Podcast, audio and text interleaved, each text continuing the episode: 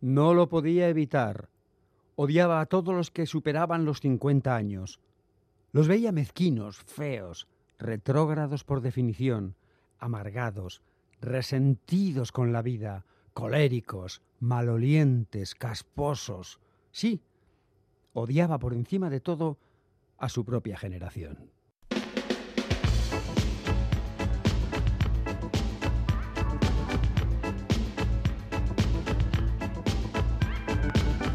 De papel.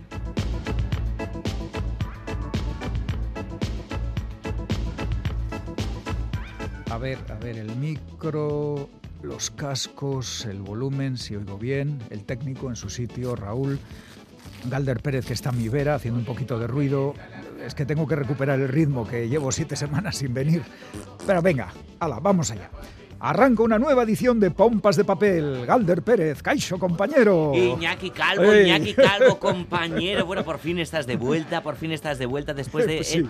Ese incidente. A ver, enseña esa manita, aquel incidente. Esto te Mírala, pasa por leer libros gordos. Ah, pues todavía se, le- se les ve pochitos, sí, ¿eh? están ahí Tres todavía, dedos de- todavía en rehabilitación. Fíjate que fueron de la mano izquierda. Sí. ¿Qué hubiera pasado si fuera la mano derecha? Hubiera sido un completo inútil.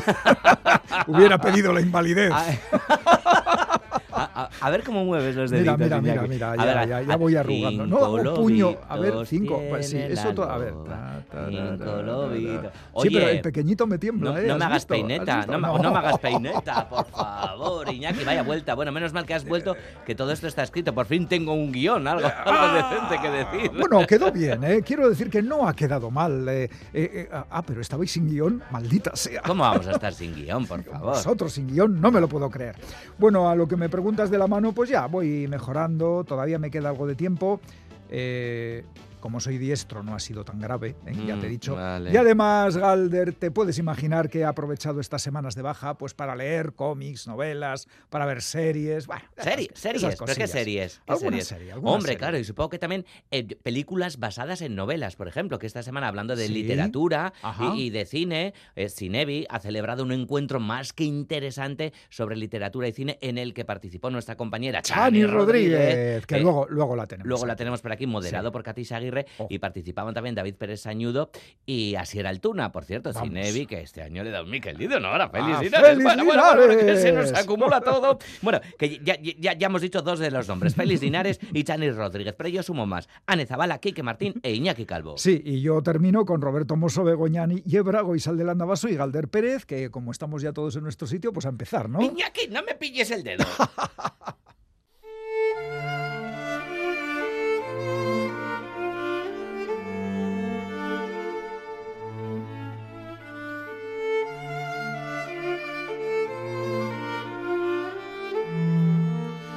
Los concordianos esperaban junto a la pista de aterrizaje.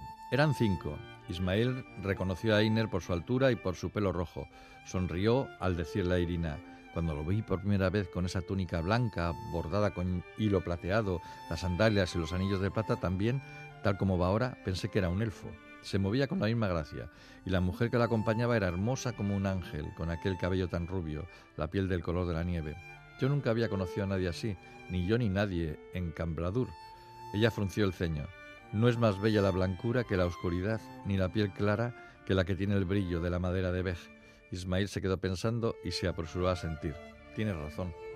Einer, con la mano haciendo de pantalla sobre los ojos, porque el sol le molestaba mucho, y apartándose de tanto en tanto el cabello que el aire arrojaba sobre su rostro, pensaba en Odri. Echaba de menos su compañía. Observó a los tres viajeros, el joven Ismail, la muchacha un poco enfurruñada, y el mirguisiano mayor, envuelto en una capa tan azul que parecía negra.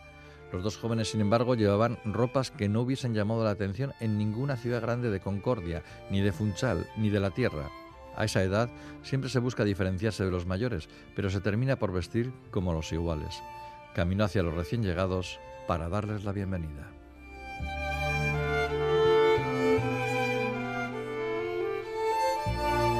Así comienza una novela titulada Más allá de Concordia, que ha escrito Lola Robles y que ha publicado la editorial con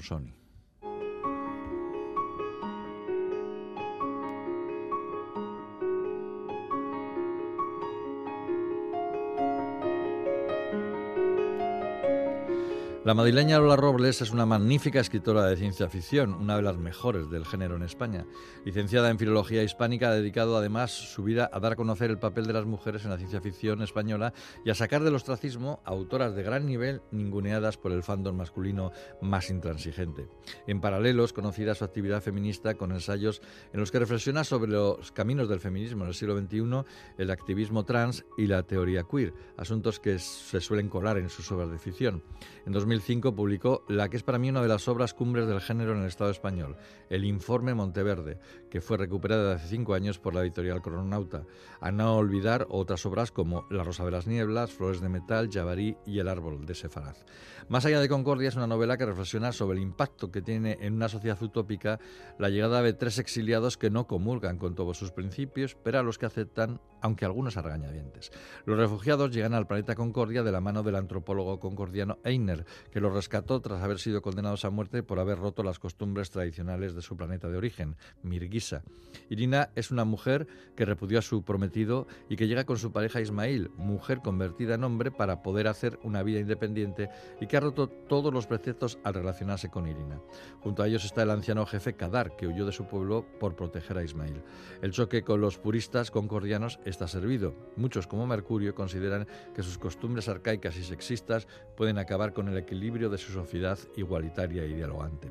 Lola Robles, fiel seguidora de Úrsula K. Le Guin, se adentra en temas que ya habían sido planteados por la estadounidense en novelas como La mano izquierda de la oscuridad y Los desposeídos, a saber, Las grietas de la utopía, la extensión de la tolerancia, los problemas de la convivencia, los rigores de la norma a cualquier precio, la construcción de la identidad, los prejuicios de género, el pacifismo y la tolerancia ante los intolerantes. Lo que nos viene a decir Robles es que la utopía hay que construirla, repensarla diariamente y que nadie tiene exclusiva el copyright de los principios, porque los principios de respeto, si no envuelven a todos, a todos los que quieran ser respetuosos, claro, nos sirven. Una única pega hay que poner a esta magnífica novela, la brevedad de la misma. Nos habría encantado saber qué pasa con los protagonistas al final de esta historia que pide un continuará. Lola Robles, más allá de Concordia, en Consoni.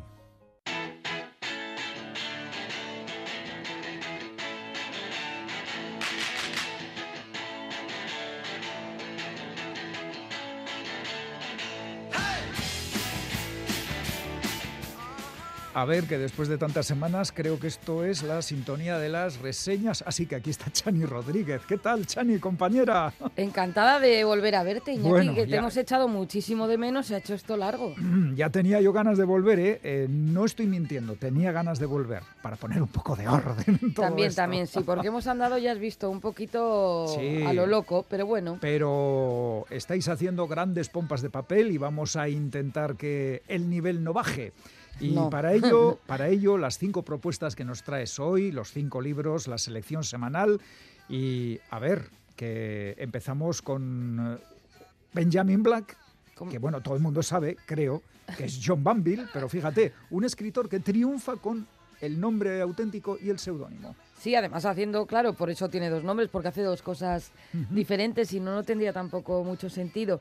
Pues viene, vamos a hablar de Benjamin Black en esta ocasión, más que de John Banville, eh, porque presenta novedad Alfaguara, las hermanas Jacobs. Eh, nos lleva al año 1945, la guerra ha terminado y algunos alemanes deben huir del país. Tras un viaje agotador, un hombre llega a un antiguo monasterio franciscano que se alza frente a los Dolomitas.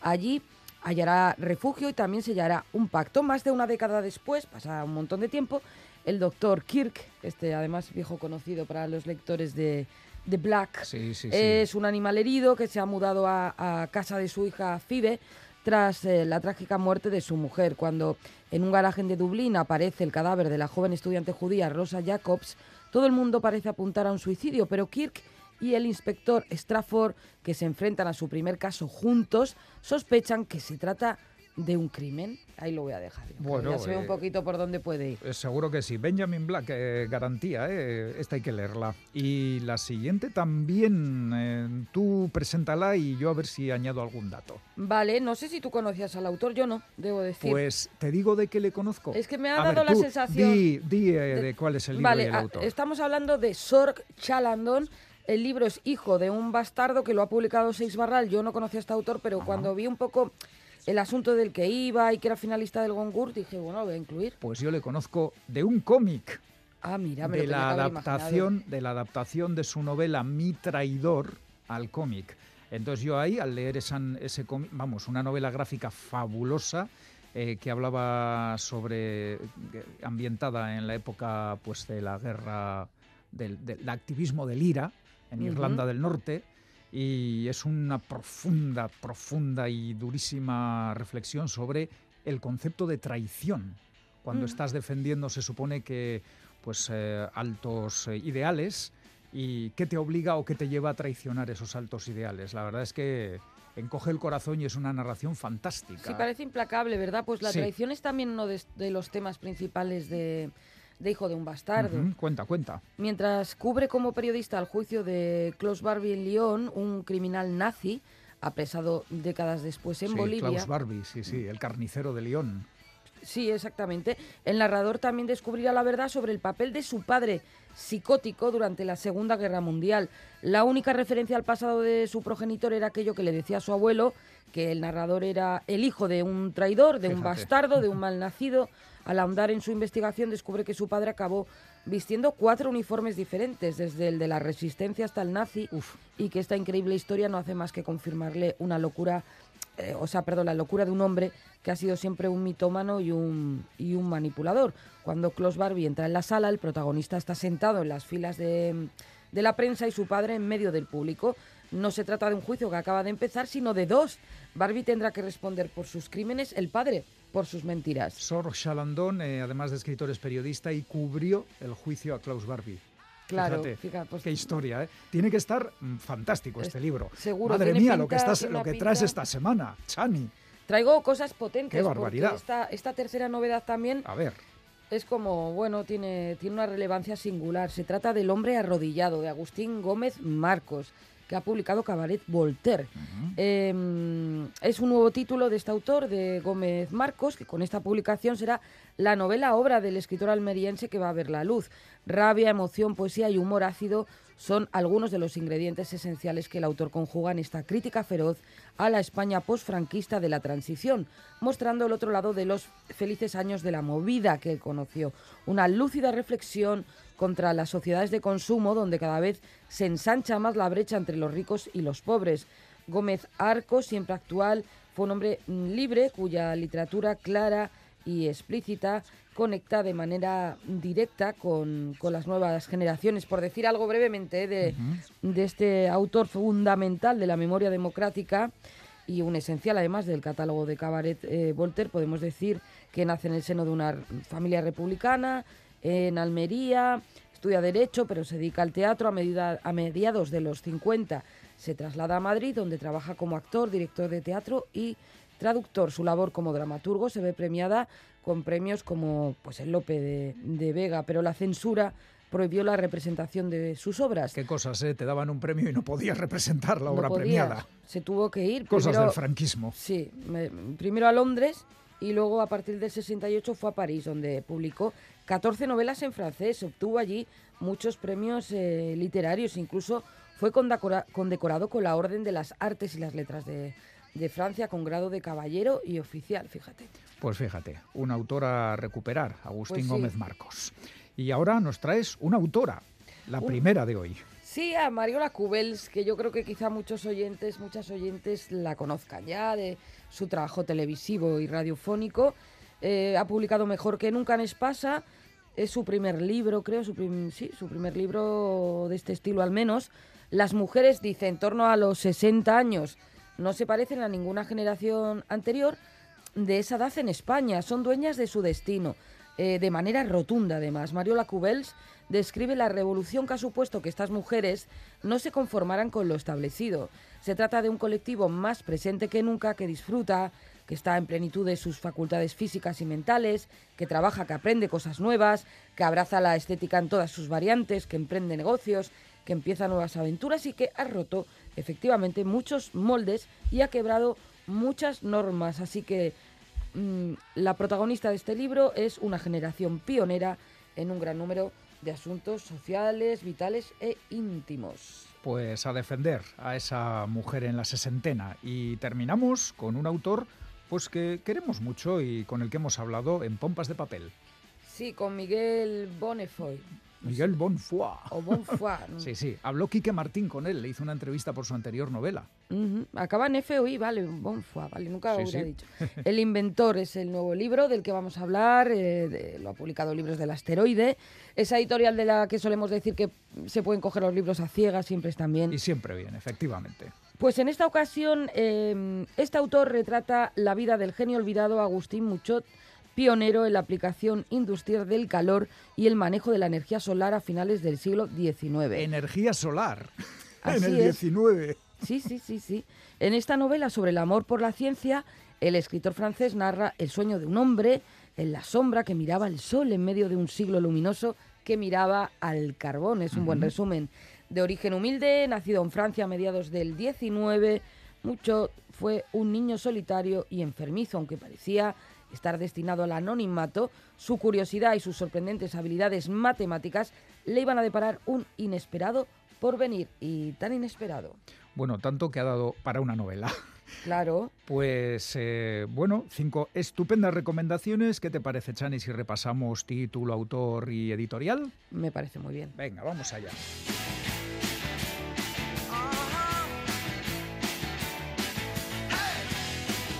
Las hermanas Jacobs, eh, de Benjamin Black, publicado por Alfaguara. Uf, posguerra, Europa, nazismo, judíos eh, y Benjamin Black a la- firmando la novela, como para no perdérsela. Hijo de un bastardo, de Sork Chalandon, publicado por Sex Barral. Si este hombre hizo una obra maestra sobre la traición en torno al conflicto de Irlanda del Norte, imaginaros eh, en torno a, a un nazi como Klaus Barbie, el carnicero de Lyon, y su padre, que está ahí de por medio también. Mejor que nunca, de Mariola Cubels, aquí cambiamos el registro, lo ha publicado Espasa. Pues eh, reivindicando a la mujer a los 60 años, que está muy bien. Mm, Una generación que rompió muchos moldes. El hombre arrodillado, de Agustín Gómez Marcos, publicado por Cabaret Voltaire. Por resumir, la transición deconstruida, que no fue todo tan bonito como parece. El inventor, de Miguel Bonefoy, Libros del Asteroide. Energía solar en el siglo XIX, que sí, que sí, y lo cuentan en esta novela. Estupendo, Chani. Pues eh, aquí nos quedamos con tus recomendaciones, que no, es, eh, no será la última, las últimas del programa de hoy. Y ahora ya sabes lo que viene. Claro que sí, el cómic. ¡Ay, el cómic!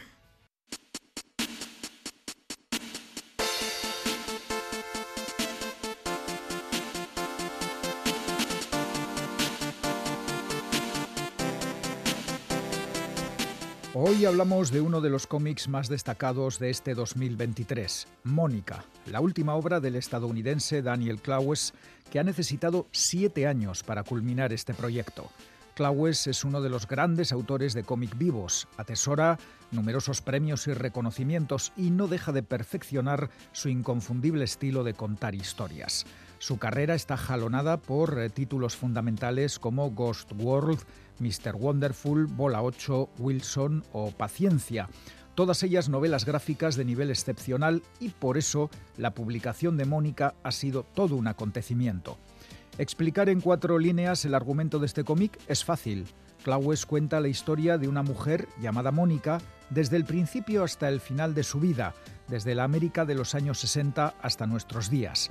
Pero por supuesto no lo hace de forma lineal, clásica o rutinaria, sino tejiendo un intrincado guion dividido en nueve capítulos en los que homenajea a su propia madre y a los cómics clásicos de terror, guerra y romance de los años 50 repasa la época de la psicodelia y el happy flower, se adentra en el siniestro mundo de las sectas y, como siempre y por encima de todo, realiza un excepcional retrato psicológico de todos los personajes que desfilan por su nueva obra maestra. En el capítulo inaugural vemos a un joven llamado Johnny, soldado en Vietnam, que sueña con volver a su hogar y casarse con su novia. Pero la chica, llamada Penny, se acuesta con otros hombres mientras Johnny está en la guerra. Penny rompe la relación y también rompe con sus padres. Se queda embarazada y da luz a Mónica, el personaje protagonista de la historia. Se empeña en criar sola a su hija, pero un buen día decide entregar a la niña a sus padres y desaparecer para siempre. En ese momento, Daniel Claues interrumpe la historia de Mónica con un relato de terror ambientado en un pueblo siniestro. Tras este intervalo, volvemos a encontrarnos con Mónica, que acaba de perder a sus abuelos y estudia en la universidad. Luego llega un accidente de coche y un largo coma, y al recuperarse, Mónica pone en marcha un pequeño negocio que de forma inesperada le hace millonaria. Pero en lugar de disfrutar del éxito y del dinero, a Mónica le invade la obsesión de encontrar a su madre y saber quién es su padre. Una búsqueda que le llevará hasta extraños y angustiosos límites, grandes decepciones y un final apocalíptico. Daniel Claues sigue dando pasos adelante en su forma inigualable de contar las cosas como nadie más las cuenta, y el resultado es Mónica, una novela gráfica imprescindible publicada en castellano por la editorial Fulgencio Pimentel. No os la perdáis.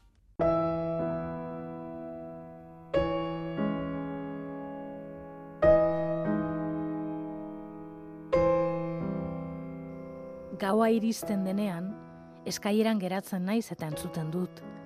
Lorategian, izar multzo handiak sortzen ari dira, eta ni ilunpean nago. Entzun. Izar bat erori da tintinotx bat eginez. Ez irten oinutxik belarretara, lorategia espalez beterik daukat.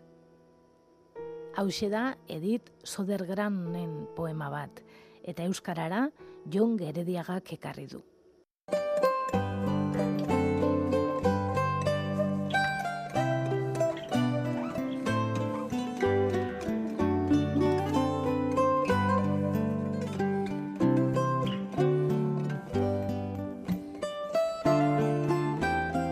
Recibimos en pompas de papel a Joaquim Aubert, alias Kim, uno de los autores españoles de cómic más reconocidos de las últimas décadas. Primero por su personaje de Martínez el Facha para la revista El Jueves. Nadie como Kim ha satirizado a los nostálgicos del franquismo a través de las viñetas. Estaba plenamente consolidado en el campo del humor cuando en 2009 inició un nuevo camino de éxito en el terreno de la novela gráfica publicó El arte de volar, un guion de Antonio Altarriba basado en la vida del padre del escritor. Esta historia, que venía a resumir la de tantos y tantos perdedores de la guerra civil, se llevó el Gran Premio del Salón del Cómic de Barcelona y el Premio Nacional del Cómic en 2010.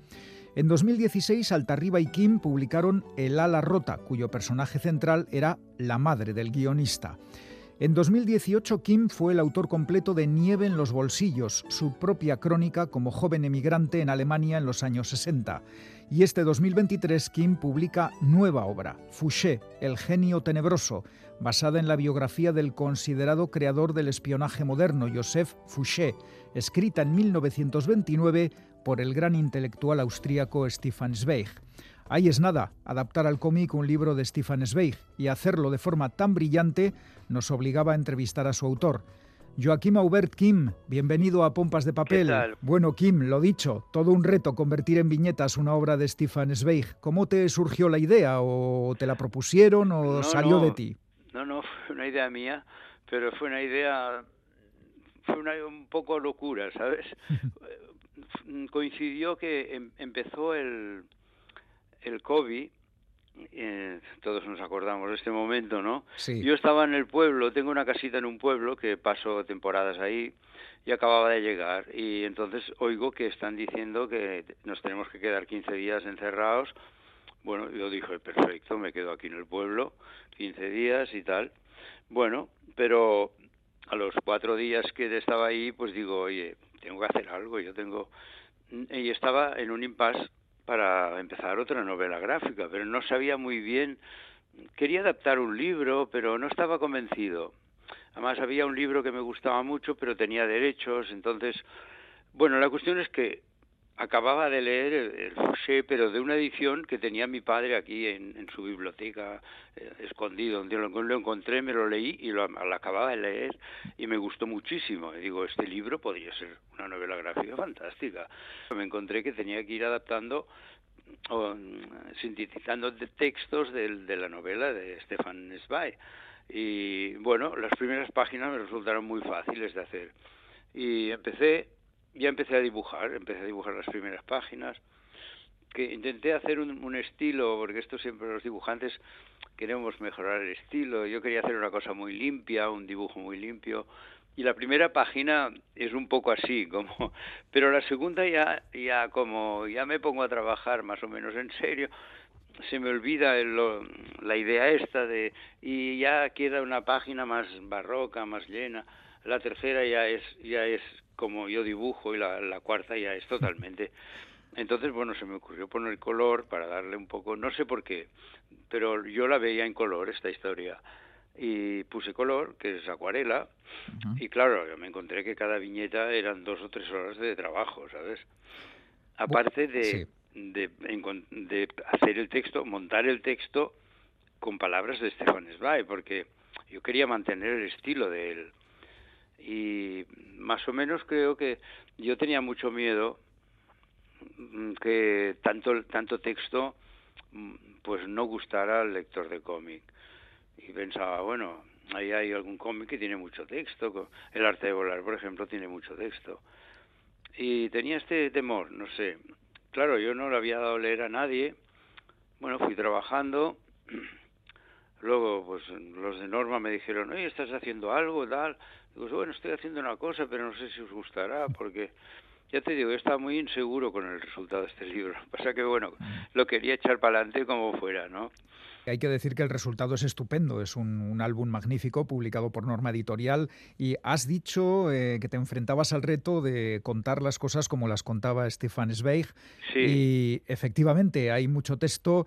Has tenido problemas, imagino, para resumir todo lo que Zweig eh, escribió. Sí, mira, hasta la mitad del medio libro, con la Revolución Francesa, la guillotina, todo esto, es muy divertido porque, bueno, los dibujos, el, dibujante necesita dibujos que te puedas pasarlo bien, ¿no? Todo lo de, pues, hasta, hasta Napoleón fue un divertimento y, y, el texto me salía sin darme cuenta, o sea, iba, escogiendo partes de texto, dos líneas o tres, y ponía en la viñeta.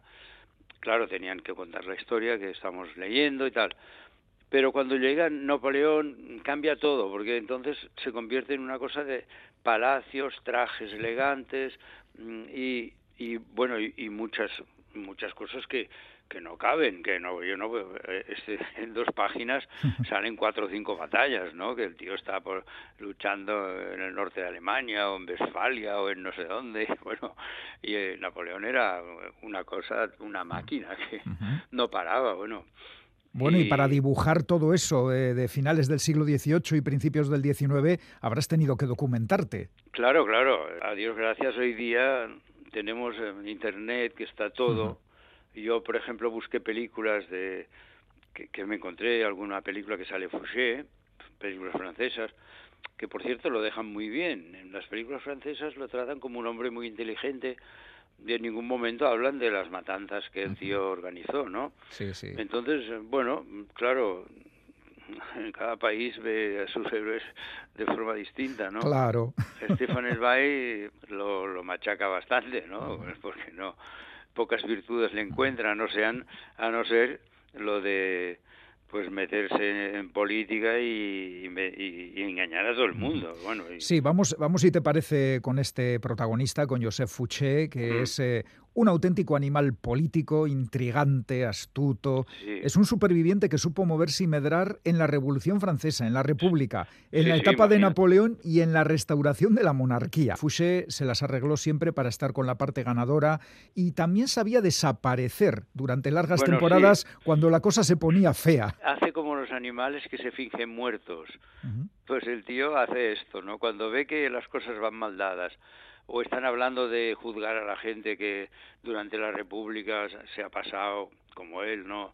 Entonces el tío desaparece, se va con su mujer y como ya tiene una casa afuera y tal, se instalan ahí y está dos años que nadie sabe nada de él.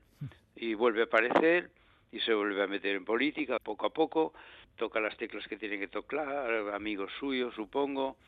Por ejemplo, creo que son cinco veces que lo hacen eh, mm, ministro de policía de policía y, luego lo echan y Napoleón lo echan dos o tres veces y lo vuelve a llamar porque no no no encuentra a nadie que pueda controlarlo todo como este tío. Es curioso cómo recordabas al principio la historia francesa que trata bien a Fouché, pero este hombre durante la Revolución eh, no dudó en ejecutar a miles de personas a cañonazos. Bueno, verdad esto, yo no sé si mató a dos mil y pico de personas. Sí. Y bueno, porque la Revolución Francesa en esta época estaban totalmente locos. La época del terror. Mataban a la gente, pero con una facilidad que, en fin, él, es muy fácil que este tío hubiera caído bajo bajo la guillotina, ¿no? Pero se libró. Se libró porque venía lo veía venir, supongo, y además eso se callaba, ¿no? Que esto supongo que en esta época era muy peligroso descubrir dónde estabas tú y en qué parte, ¿no? El tío acaba ayudando al rey a venir, o sea que Fouché inventó la cuadratura del círculo, porque es que apoyaba por un lado la revolución, luego la república, eh, luego a Napoleón, luego la restauración de la monarquía y otra cosa. Este hombre que empezó muy humildemente se convirtió en un amante del dinero porque ah, entendió, entendió que el dinero es poder. Esto hay alguna frase de Esteban Zweig. Sí que el olor del dinero es mejor que el olor de la sangre y cosas así, ¿no? que el tío parece que cuando descubrió el dinero y el poder que daba, pues mm, no paró y que llegó a ser uno de los tíos más ricos de Francia. Y es eh, de recordar que en el año 1799, cuando ya estaba agotada la revolución, Fouché fue nombrado por primera vez ministro de Policía y llenó París de espías e informadores. Vamos, que se le puede considerar el padre del espionaje moderno. Sí, sí, sí, totalmente. Ah, el Hoover de, de, la, de la época. Sí porque tiene, claro, tener la información, saber todo lo de los grandes personajes, te da un poder total. Era el encargado de lo que hoy serían las cloacas del Estado. Sí, sí. Y además el tío puede recordar, en cierto modo, a, los políticos de hoy día, ¿no? Ya no digo de, españoles ni franceses, sino donde mundiales, ¿no? Siempre hay un político así. Sí, sí, sí. Un tío que sabe cambiarse la chaqueta sin que nadie se dé cuenta o... Oye, es muy llamativo el final de la vida y la carrera de Fouché, que al subir a el rey Luis XVIII al trono, la realeza no olvidaba los horrores de la guillotina y le exigió librarse de este intrigante político. Y Fouché empezó así un periplo por distintas ciudades, eh, fue envejeciendo, su salud fue menguando y sintiendo de cerca la muerte decidió quemar todos sus archivos con todos los nombres y datos de miles y miles de personas. ¿Fue un acto de orgullo o lo hizo para morir en paz? No sabemos. Pues no, no, no se sabe esto, porque de esto no habla mucho Stefan Zweig. También puede parecer que el autor de la obra decide que a su muerte su obra muere con él. Sí. Ese gran archivo era, era su, su gran obra.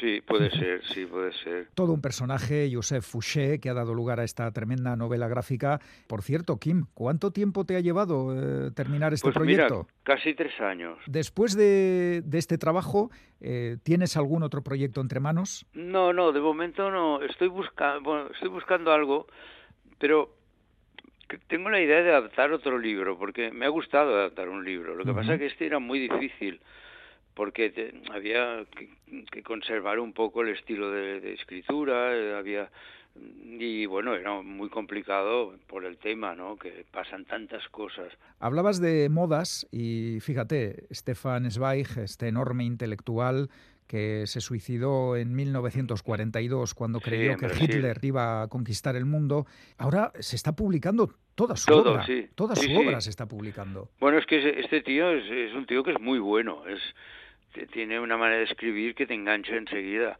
Y mucha gente no, no lo conoce, bueno, las generaciones de ahora no lo conocen, porque era eh, este tío se publicaba en la época de Franco, porque era, era un hombre que sus, sus historias eran muy, bueno, de época, hay de todo, ¿no? Sí. Y posiblemente pues fue un tío que pasó todas las censuras y se fue publicando y mi padre tenía, cantidad de libros y todo el mundo lo conoce, la gente mayor. Ahora la gente joven no lo conoce, mucha gente me dice, no, yo no conocía a Stefan Zweig. Digo, oye, pues léete, no sé, 24 horas de la vida de una mujer, o hay libros increíbles, ¿no? Pues eh, esta manera de empezar con, eh, con Stefan Zweig puede ser la novela gráfica Fouché, el genio tenebroso de Kim, que hoy ha estado con nosotros, una novela gráfica publicada por Norma, totalmente recomendable y que junto a otras novelas gráficas de Kim merece formar parte de cualquier eh, biblioteca. Pues Kim, eh, ha sido un placer hablar contigo. Bien, muchísimas gracias, ha sido también un placer para mí. Y quedamos contigo para cuando hagas tu próximo trabajo. De acuerdo. Un abrazo, Kim, y enhorabuena. Gracias.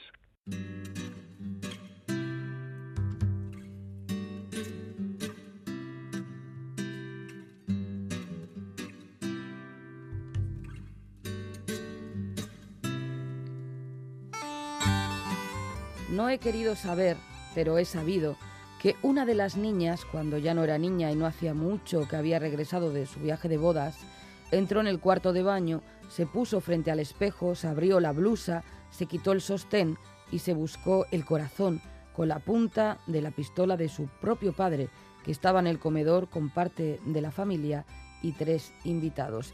Cuando se oyó la detonación, unos cinco minutos después de que la niña hubiera abandonado la mesa, el padre no se levantó enseguida, sino que se quedó durante algunos segundos paralizado con la boca llena, sin atreverse a masticar, ni a tragar, ni menos aún a devolver el, bocado al plato.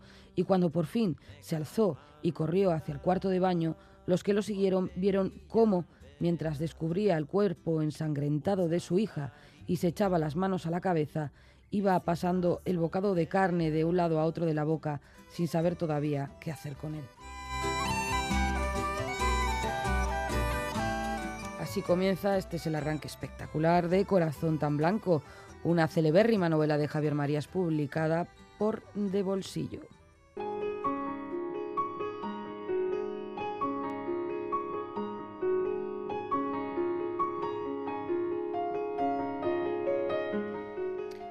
Hace poco más de un año, en concreto el 11 de septiembre de 2022, fallecía el escritor Javier Marías. La editorial Alfaguara está relanzando parte de su obra, aunque en todo caso y antes ya de su muerte sus novelas eran continuamente reeditadas. Con esta excusa Vamos a hablar hoy de Corazón tan Blanco, que siempre es de las primeras eh, novelas que se aconsejan para entrar en la obra del autor eh, madrileño. Corazón tan Blanco se editó por primera vez en 1992 pero en 1996, el prestigioso crítico alemán Marcel Reitz Ranicki, en el programa de libros estrella de la televisión de su país, aseguró que este libro era una obra maestra y como en aquel entonces aquellos programas tenían muchísima importancia, el impacto de las palabras de este crítico fue brutal. El libro se convirtió en un gran éxito en Alemania y en otros muchos países europeos. Corazón tan blanco se abre con una primera escena memorable en la que un narrador cuenta cómo una joven durante una comida con sus padres y otros invitados de sus padres se levanta de la mesa, sube al cuarto de baño y se dispara en el pecho. El narrador es Juan Ranz, un hombre que poco después de su viaje de novios se entera de que la primera mujer de su padre se quitó la vida al regresar precisamente de su luna de miel. Es la mujer que abre el libro, esa escena, ¿no? Solo una persona sabe por qué ella hizo lo que hizo. Pronto, los malos presentimientos respecto a su propio matrimonio van a atormentar a Ranz.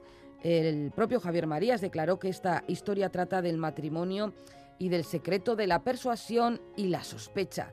Y habla también sobre el miedo a saber, sobre si preferimos seguir siendo felices en la ignorancia o saber y, y ser menos felices.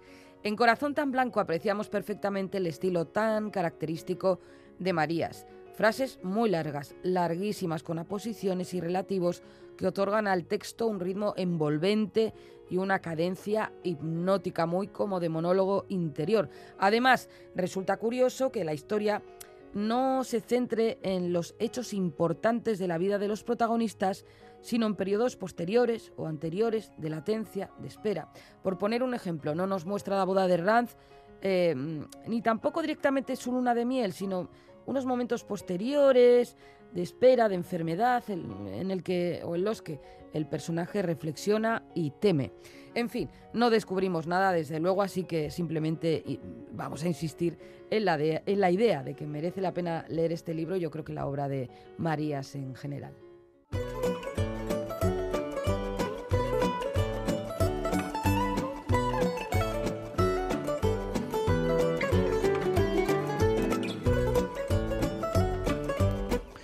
Y tiempo para el concurso de pompas de papel. Hoy Galder con sesión doble de premios. Anda, sesión continua, ¿no? Como el cine de nuestros tiempos. Pues sí, sí. Vale. Eh, ¿Por qué? Pues porque el programa del 9 de octubre estuvo sin colgar en la web varios días ¿Qué me y la semana pasada pues no pudimos hacer sorteo. Pero estás contando por la radio nuestras miserias. no, no, a ver, pasó lo que pasó. Ahora solo falta que, que, enseñes ahí el calcetín con el tomate que eh, llevas. no, eso no lo Ya te lo he visto porque, bueno, venga, ya que estamos contando miserias. Iñaki Calvo lo primero que hace cuando entra a un estudio de radio es quitarse los zapatos. Bueno, sigue Oye, bueno, no voy a empezar a debatir contigo. A ver, ese día, el 9 de octubre, el libro que nos propuso Bego Yebra fue la adaptación al cómic de la novela de Humberto Eco, El nombre de la rosa, hecha por el gran dibujante italiano Milo Manara. Eh, y una semana después, el día 16, el libro que teníais que adivinar era La mala costumbre de Alana S. Portero. Vale. Entonces, para esos dos concursos, doble sesión de premios. O sea, va a haber hoy seis nombres de premiados, pero ya sabes que antes lo que hacemos es la selección de correos. ¿Seis fanfarrias tengo que hacer? Eh, bueno, sí, hoy tienes que hacer seis fanfarrias. Madre mía. Vete ensayando. Me pagarán el doble, ¿no? Eh, bueno, solo hablas con el administrador, ¿vale? ¿Quién es? Bueno, luego te lo cuento. no vamos a desvelar todas nuestras es, miserias. Es quien te quita los zapatos en la entrada. Venga, dale, dale, dale, Bueno, mira lo que tenemos. Oh, una postalita. Tenemos postal. ¿Pero qué es? ¿Qué? Pero eso es un, un, país europeo. Eso es Frankfurt, por lo menos. Frankfurt. Nos manda una de nuestras postaleras habituales, Laura, ah, que nos dice: Hello, pompas. Os mando saludos desde Frankfurt. Y atención, lo que dice. Un besen enormisque. Pues otro besen para Laura. para Laura. Laura, que además, además de mandarnos la carta... Oye, que eh, igual ha estado en la feria de Frankfurt. Pues no lo sé, no pone feria, pero... Se acaba de celebrar la feria de Frankfurt, es decir, la feria del libro más importante del, mundo, del mundo mundial, efectivamente. pues además de la postal, eh, Laura ha participado en el concurso de La mala costumbre de Alana S. Portero, acierta el título, acierta el autor y dice, no os cuento más porque escribir desde el móvil es incómodo. A la vuelta, mejor. Igual nos escribía desde Frankfurt, quién ah, sabe. Y nos dice, un mucho a todo el equipo, a los presentes y a los ausentes. Así que me doy por aludido.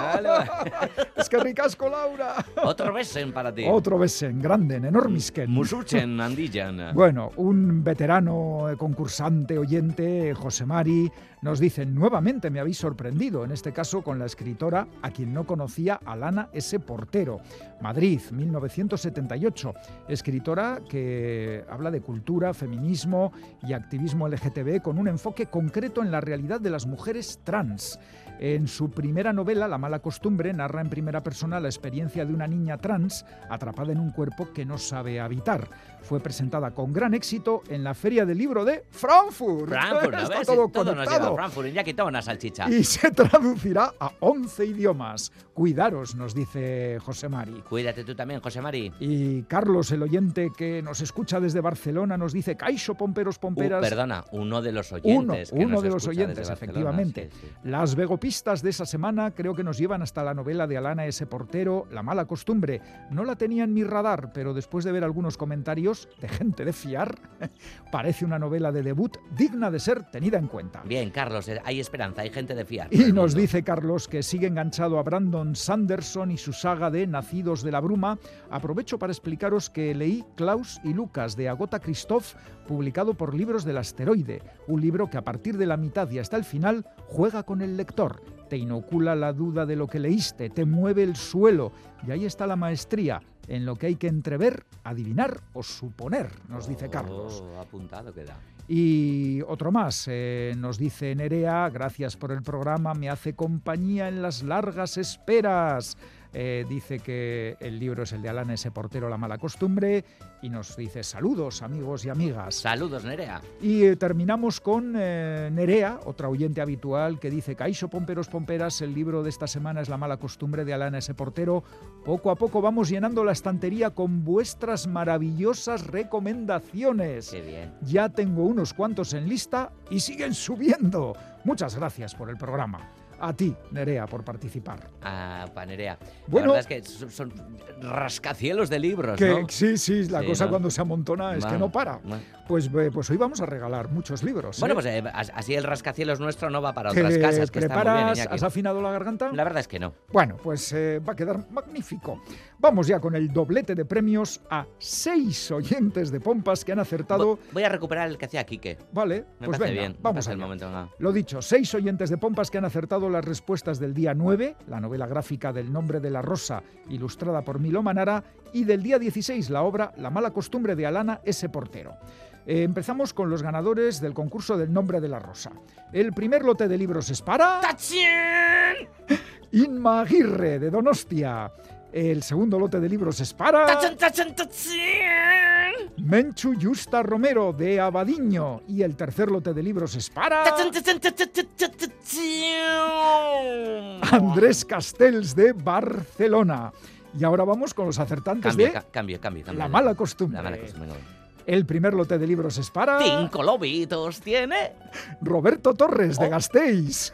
El segundo lote de libros es para... Cinco lobitos detrás de... Paco Delgado Fernández de Olivares, Granada. Fíjate, desde Granada. Y el tercer lote de libros es para... ¡Ay, qué maneja mi barca! Guruche Irureta Goyena de Zarauz. Sorionac a los seis. Inma, Menchu, Andrés, Roberto, Paco y Guruche. Para participar en el concurso de pompas podéis mandar las respuestas a la dirección de correo electrónico pompas.itv.eus y junto a las respuestas vuestra dirección para que podamos mandaros los libros si os tocan. Y si queréis enviarnos una carta o una postal, como Laura ha hecho en esta ocasión, lo podéis hacer a esta dirección Pompas de Papel, Radio Euskadi, Capuchinos de Basurto 2, 48013, Bilbao. Y ahora ya, esta semana, el concurso de pompas y las pistas, pues nos las da como siempre Bego Yebra. Habrá que subirla a la web, que si no, dos semanas sin premios. ¡Alto! ¡Atención! Se buscan personas que leen, personas sin aleccionar, librepensadoras. Se buscan pomperos y pomperas. Porque aquí y ahora se regalan libros. Un libro, tres pistas, muchos regalos. Hombre, con síntomas de decadencia física, en plena crisis de la mediana edad, con todos los aditivos para el aliño de un multifracaso, familia, trabajo. Añadidle escritor pretendidamente intelectual, enfrentado a su mismidad y un encuentro. El cocinado cargado de humor, sarcasmo y cierta ternura. La autoría se enfrenta a esta novela de la misma manera que se acerca a su propia dramaturgia. ¿Es una comedia? No, pero sí una tragedia cómica. Niños vestidos con anorak corren a lo largo de las rejas. Empieza a soplar el viento, que revuelve en el recinto las plumas de los gorriones y las palomas. La trombosis era un salto hacia la vejez. Después de la primera visita al oftalmólogo, Adam había buscado en el diccionario la definición de la palabra trombosis, formación de un coágulo en un vaso sanguíneo o una cavidad del corazón en un ser viviente. ¿Por qué habían precisado en un ser viviente? ¿Por qué? Sino para subrayar la normalidad y el peligro. Irene se había encogido de hombros. Estaba desbordada. Irene ya no le quería. Está en vuestras manos. Suerte, pueblo lur hau. Lur hau, zeinarie ezaten diogun herria, hitz bakarrean kabitzen den arren, izateko hizkuntza oso bat behar duen orubea. Ez dakit zergaitik ezaten diogun lur, airez osatu da denean, airez eta atzez, ahotzez, eskutatzen ez diren berbez. Lur hau, zeinari ezaten diogun herria, da arnasten nauena.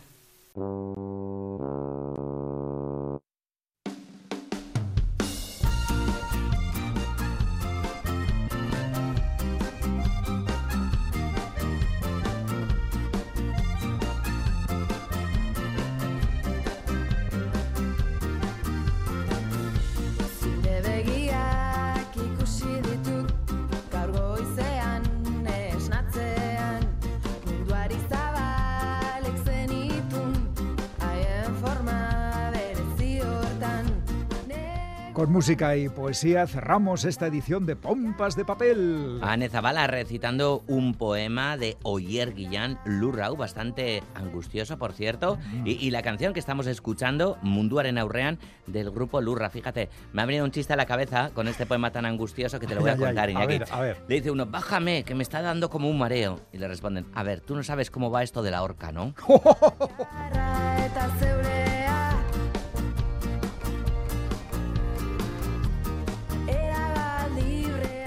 Esto es como aquel que le preguntan si antes le condenan a muerte y dice, ¿tiene usted algún último deseo? Y no, no, no, no, no, no.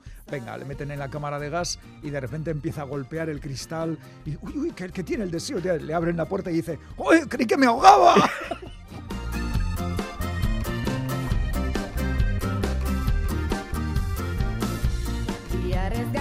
Bueno, recordar... Has, vuelto a top. sí, recordar que si no podéis escuchar en directo el programa, pues lo tenéis en la página web. Pues os estáis perdiendo una maravilla. la página web de ITV y en la app ITV Nayera. Pincháis en radio, vais a Radio Euskadi, Pompas de Papel y ahí están disponibles todos los programas de las últimas temporadas. A ver, que hemos contado estos chistes porque esta, ahora viene, ¿no? Ari Mengawa, La Noche de las Ánimas, Noche de Halloween, lo que sea, claro, por eso estamos un poco entrando en canción. negro.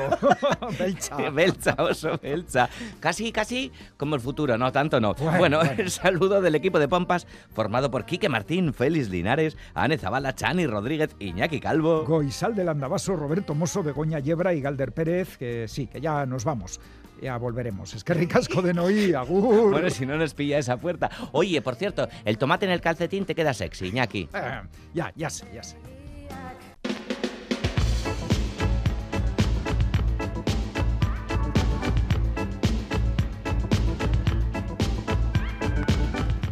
De papel.